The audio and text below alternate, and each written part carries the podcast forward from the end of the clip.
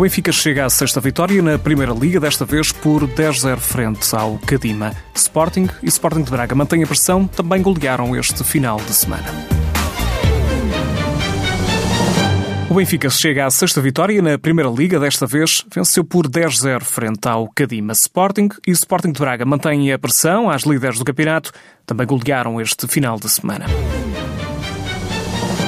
O Benfica venceu por 10-0 o Cadima. As Águias continuam na liderança do campeonato, somam seis vitórias em seis jogos. A capitã encarnada Darlene fez três golos nesta partida, reforçou assim a condição de melhor marcadora da Liga. Clô Lacasse também fez um hat-trick.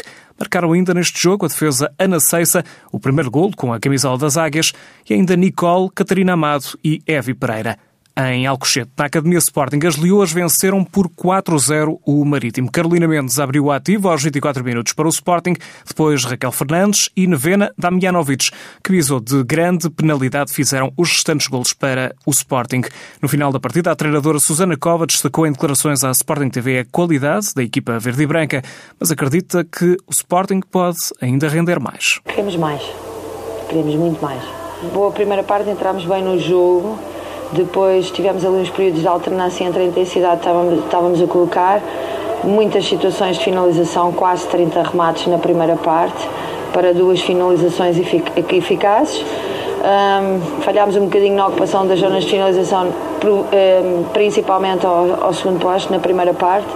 Na segunda entramos, entramos com vontade de variar o que estávamos a fazer, de ocupar melhor a zona de finalização que estava, que estava a faltar quando havia as situações de cruzamento mas faltou-nos clarividência para perceber que que não é só na qualidade de passe, tem que haver passe, tem que haver movimentação para que os passos vão sendo criados e que nós consigamos ir criando esses passos progressivamente para depois criarmos mais situações de finalização. Isso fez com que nós diminuíssemos também um, o número de, de vezes que criámos oportunidades para para poder marcar na segunda parte. Também Carolina Mendes, que abriu o marcador, destacou a qualidade das Leões nesta partida frente ao Marítimo. Penso que foi um resultado bem conseguido da nossa parte, apesar de termos falhado muitos golos, também dá mérito à equipa e à guarda-redes adversária, mas foi um jogo bem conseguido da nossa parte, circulámos a bola, tivemos paciência, Uh, e isso fez a diferença.